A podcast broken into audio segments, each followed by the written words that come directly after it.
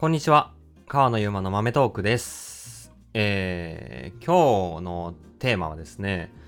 まあ、一歩踏み出すって難しいよねっていうところと、あとは、えーまあ、その踏み出し方、とりあえずこう行動してみる。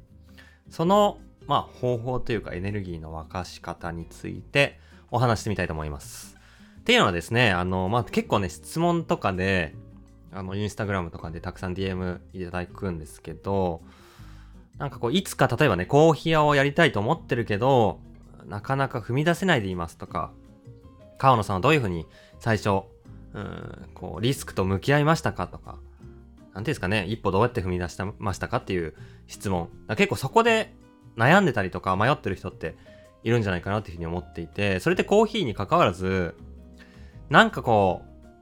今、例えば仕事だったらね、分かりやすいと思うんですけど、今の仕事じゃないなって思ってるけど、辞めるに辞めらんない。で、じゃあ次どうすればいいかまだ決まってない。でもなんかやってみたいとかっていうこととか、いつか自分はこうなりたい。いつかこんな仕事をやってみたい。こんなとこに住みたい。ここに行ってみたいっていうふうに思ったまま、そのいつかがずっとしまわれていて、だんだんその、なんていうんですかね、焦っていくというか、熱がこうじわじわ減っていくことに対して危機感を感じていたりとか、まあそういうね、こう、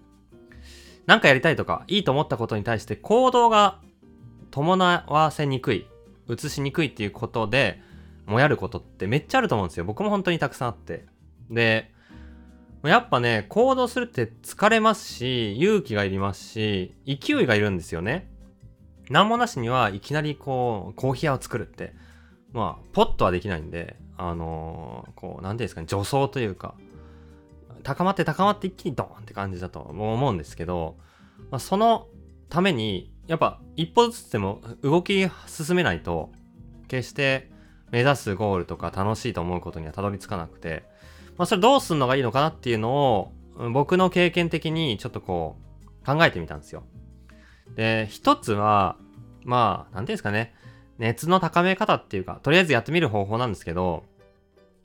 とりあえずやってみるっていう行動に移すための方法として一つ目は、同じような人に会う、同士に会うっていうことですね。やっぱ、こう、なんていうんですかね、同じような熱熱意を持っていたりとか、まあ、同じように行動に移せ移せていないとか、あとは自分と同じようなワクワクとかビジョンを持っている人たちとお話ししたりすると、やっぱね、一緒にやろうっていう風になると思うんですよ。なんか先に進んでる先輩の話聞くより、一緒に、あ、やっぱそれやりたいよねってなる方が、なんかこう後押しになる人も、パターンも多いんじゃないかなと思って。で、まあ、僕の場合は、あのどうやって同志に巡り合ったかで言うと、まあ、同志というか同じようにコーヒーに目覚めてる人に巡り合ったきっかけは、大学1年の頃からコーヒーのチェーン店でアルバイトをしていて、そのバイト先で最初僕はラテアートにハマって、で、たまたま別の店舗で、からヘルプに来た2人のバリスタがいて、で、その2人と意気投合して、その2人もたまたま、あのラテアートにハマってて練習してて、っていうので一緒に練習するようになり、一緒にコーヒーを巡って、一緒にアサリのコーヒーの美味しさ、面白さに出会って、で、一緒にね、学祭とかでコーヒー屋出店したりして、で、海外も一緒に行って、いろんなコーヒー回って、で、一人はフグレンに、一人は、えー一緒にライトアップコーヒー、お店を始める、え仲間になったわけなんですけど、まあ、そのメンバーと一緒にいたっていうのは僕はすごいでかくて、一人でなんか熱中し続けるって、うん、まあ人によると思うし、その趣味によると思うんですけど、やっぱ、ちょっと切れる瞬間ってあると思うんですよ。別に切れることが悪いわけじゃなくて、切れていいと思うし、それ自然だと思うんですけど、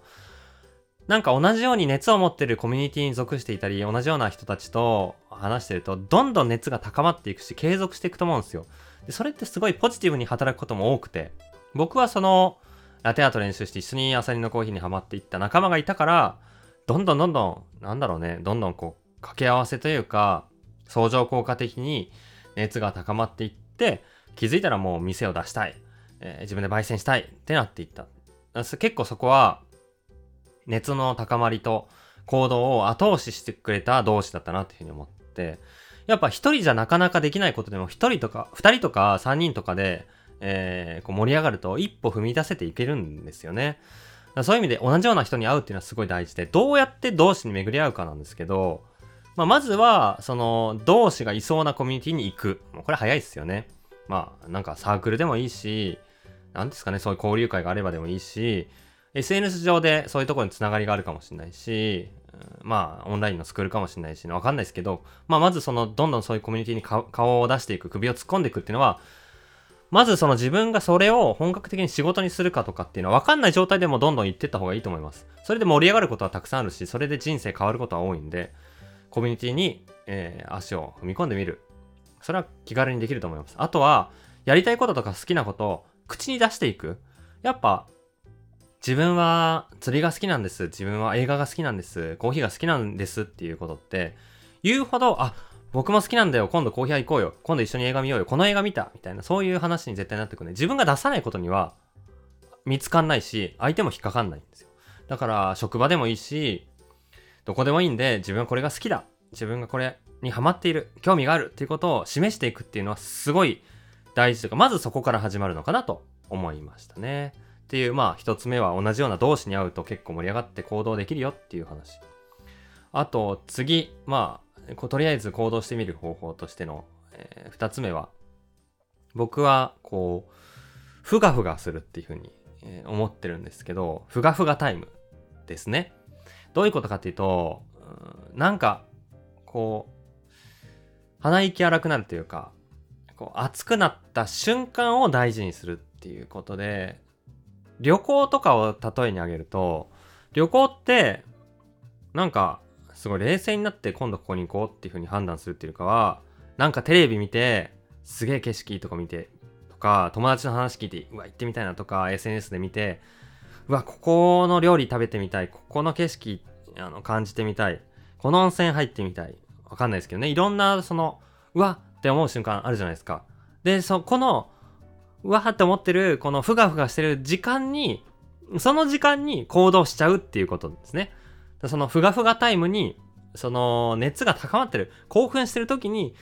勢い余った方がいいっていうことだと僕は思ってます。ね、そうじゃないとなかなか、あの、判断できないと思うんで、冷静に判断してたら、今まで通りの暮らして、安定してっていうことはま合理的なんで、一歩そこから外れてみるっていう、それはすごいポジティブなことで、新しい仕事になるかもしれないし、自分が新しい事業を起こすかもしれないし、すごい大きな気分転換になるかもしれないし、新しい出会いとか、あの、発見とか、得られるきっかけになるかもしれないので、踏み外すためにはちょっと冷静さを書いた瞬間って判断しやすいと思うんですよね。うん、まあ、やりすぎるとリスクあるかもしれないですけど、ふがふがした、自分がその、面白、ワクワクした、鳥肌立った、あの熱くなったっていう瞬間、それを見逃さない。それを自分で客観的に判断して、その瞬間に行くっていうのを大事にするのがいいのかなと思ってます。僕もコーヒー屋を始めるときには、うわ、もう、そのティム・ウェンデルボ、ノルウェーのオスロにあるコーヒー屋なんですけど、そこのコーヒーめっちゃうまい。その豆すげえ。自分もそんな美味しいコーヒー作りたい。いや、ま、豆焼くしかないってなって、もうその足で銀行突撃して、銀行も間違えて、ね、あの、融資なんか、メガバンク個人に対してやってないのに、間違えて、三大の、三大銀行の赤い銀行に突撃して、あの、焙煎機買いたいんですけどって言って、いや、もう絶対ここじゃないみたいな。一応その地方のビジネスを応援する信用金庫っていうのと国が応援してるなんかこう日本金融政策高校っていうのがあってそこに融資を申し込むとこういうふうにこうあの支援を得られるかもしれないよみたいなめっちゃ優しく教えてくれたすごいいい担当の方でおかげで融資を得て僕は焙煎機を買って家で豆を焼きながらえー、オンラインショップを始めて、その延長にお店を出すってことができたんですけど、それももうわけわかんないけど、ふがふがしながら、豆焼きて、焙煎機が欲しいみたいななって、もうとりあえずぶっ込んでみたっていうのが始まりだったんで、冷静になったらね、急に知らん大学生が、あの、焙煎機買いたいんですけどって、でかい銀行に行かないし、そんな、そんなやめといた方がいいと思うんですけど、でも行ってよかったですね。そういうふうにこう教えてくれた、そういう出会いにつながったわけなんで。そう考えるとふがふがして興奮してる間になんか動いてみるっていうのは結果よく働くかなと思います。はい、僕はそう思ってますね。三つ目、もうまだありますね、そういうこう、えー、とりあえずこう動いてみるっていう行動力を得る方法として。三つ目は今のふがふがの逆で論理的に考えてみる。論理的に判断してみるっていう方法ですね。これは、うん、例えば仕事に考えると結構わかりやすくて、あのまあ、まず出してみないとわかんないよねとか、うん、小さく始めることが合理的だよねっていうことたくさんあると思うんですよ。例えば出して、人に届いて評価を受けることで、まあ、リアクションをもらうことでそれが良かったのかって判断できてでそれでさらにまあじゃあ事業だったら投資していこう。大きくもっと踏み切っていこうっていうことが判断したり。小さくプロトタイピングって言ったりとかあのまあ、小さく出してねあのまずは世の中に出す。それってすごい大事だと思う。それは合理的で論理的だと思うんですよ。考えてもわかんないんですよやってみないと考えてもわかんないもうこれって理にかなってるすごい分かりやすい判断基準だと思うんですよ。妄想してても、考え込んでも、やってみないと、実際にその景色を見てみないと、分かんないことの方が圧倒的に多い。最初から全貌なんて見えないし、見えてたらもう全部全員成功してるんで、そうじゃなくて、まあ、まず踏み出してみるっていうことは、うーん、合理的に判断するために必要な行動だよって、そういう考え、頭で動いていくっていうのは多分ありなんじゃないかなと思って。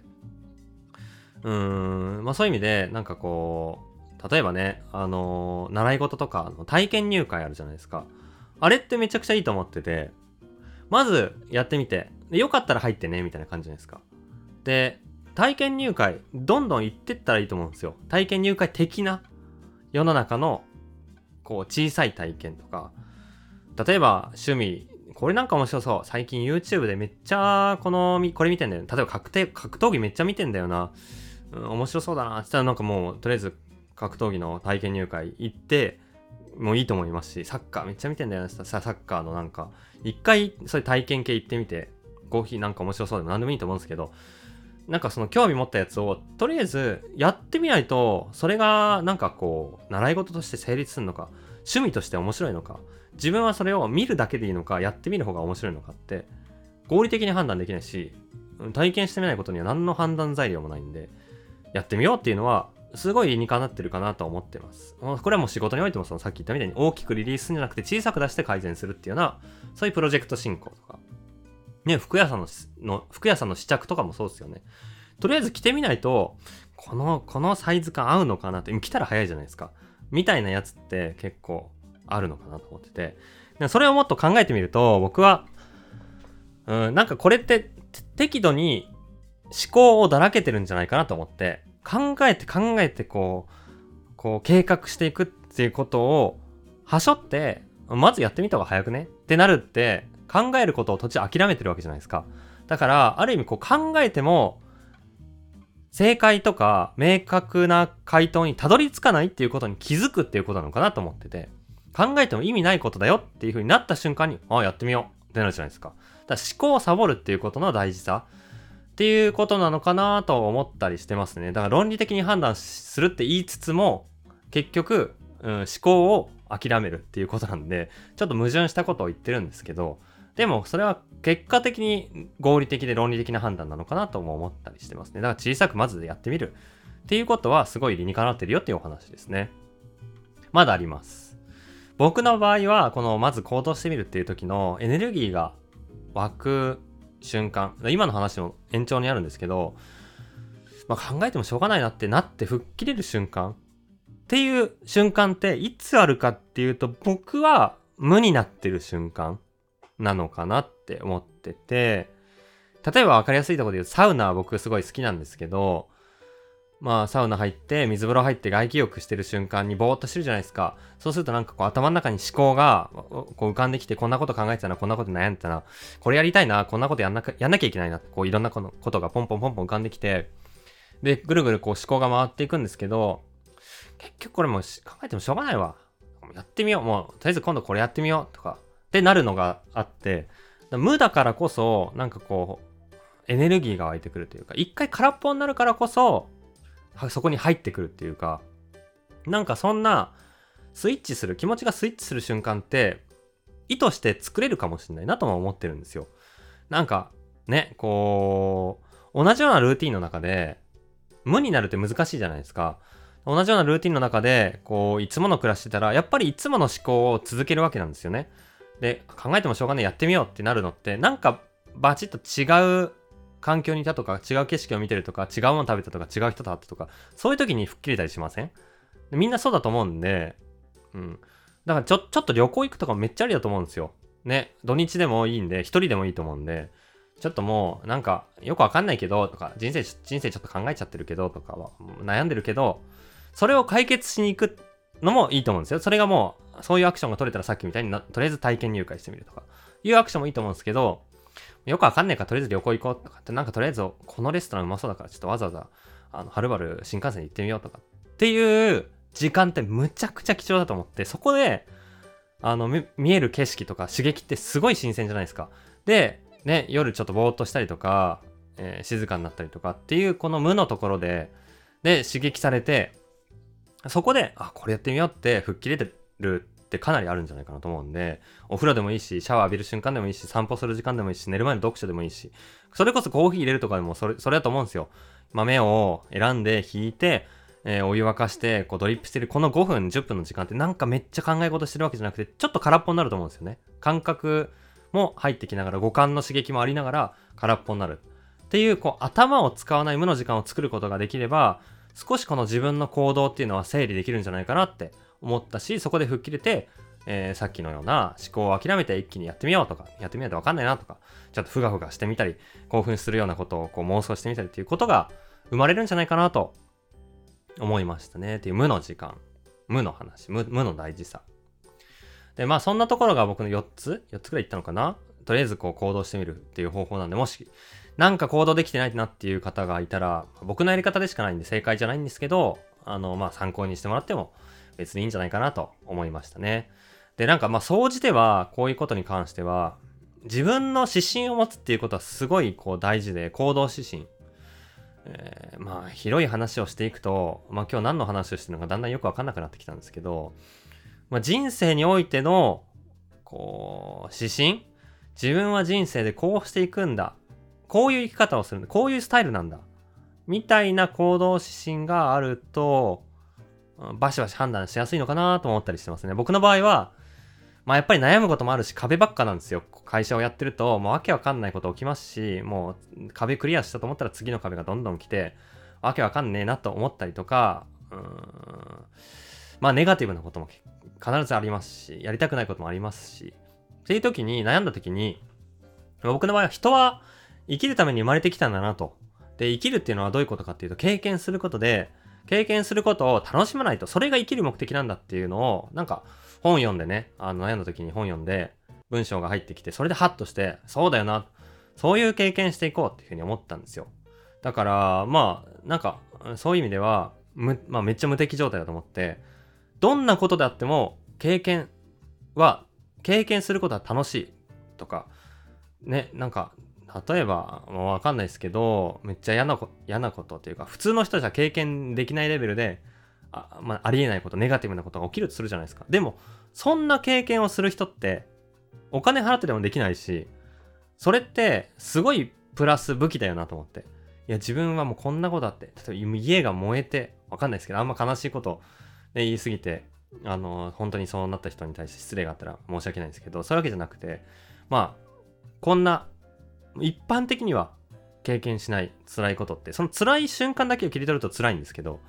後で振り返ると、他の人は経験しない自分はこんな特殊な経験ができた。それがエピソードになるし、それを乗り越えた強さもあるし、あの、それを乗り越えた先の景色もあるんで、やっぱもうどんな経験になっても、まあ、極力嫌な感情を生むことは避けていった方がいいと思うんですけど、それに立ち向かわなきゃいけなくなった時、直面した時、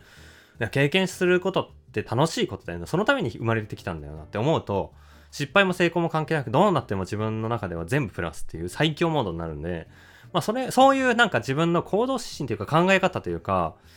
まあいろんなことやってみ、たいと思ったり、いろんなことに興味持ったらとりあえず動いてみようって思、思えたのもこういうこう、人生は経験だ、みたいなことの指針があるからで、新鮮な経験ほどやってみたいっていうのも思えるようになったし、一歩踏み出す力がついたっていうのもこの、まあ指針があった。指針っていうかね、なんだろうね。そうだよなって思った。人生そうだよなみたいなやつ？自分は人生こうしていこうみたいなやつがあると、あのー、すごいこ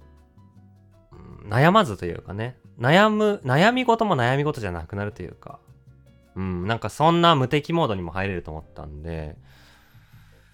まあ、これ、これどうやったら生み出すのかってむずいんですけど、まあ自分のテーマっていうのはあった方がいいんじゃないかなと思ってますね。はい、そんな話で、今日は、まあ結構質問とかで、い、つかやりたいんですとか、なかなか行動できなくてっていう悩みとか質問いただくことが多かったんで、僕の場合はこうでしたよっていう、とりあえず行動してみる方法、とりあえずやってみる方法っていうのをお話ししてみました。皆さんもぜひやりたいこととか、熱が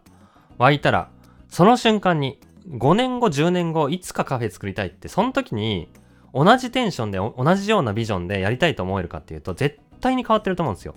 例えばじゃあ5年、えー、コーヒー屋の店長やって下積みを積もう。そっから考えよう。どんなお店を作るか。全然あり得るルートだし、それでいいと思うんですけど、でも、必ず5年間下積みをしてる間に、やりたいコーヒーの像っていうのは変わっていくし、他のことに興味はかもしれないし、コーヒーがやりたくなくなってるかもしれないんですよ。それってせっかく湧いた熱を時間を浪費しながら消してしまう、消化してしまうっていうものすごいもったいないことだと思うんで、そうなる可能性があるんだったら、やりたいうちに面白いと思う瞬間に全部やれやれるだけ行動してみて、ほんで違ったらまた引き返して違うことに、また次に興味を持ったことに行動してみるのがいいと思うんで、熱があるっていうのは本当素晴らしいことだし、やりたいことが湧くっていうのは、夢が湧くっていうのは本当に貴重な素晴らしいことだと思うんで、湧いた瞬間に全部やり尽くすっていうぐらいのテンションがいいのかなと僕は思ってます。だからこそ、今やりたいこととか夢とか、今やってることは違うんだけど、なんかこう違う方向でやりたいなっていう、こう新しいことに興味とか関心がある、ある人であれば、もうすぐ行動に移してほしいなと思って、それが結果絶対楽しいし、なんかもう、うまくいった、失敗したの話じゃなくて楽しむかどうかっていう、熱があるうちに動いてみようっていうところは大事だと思うんで、まあそんな後押しにもなればと思って今日は、えー、僕の場合どういうふうにこう動いたかっていう話をしてみました。皆さんぜひ、やりたいこと夢があるうちに動きましょう楽しみましょう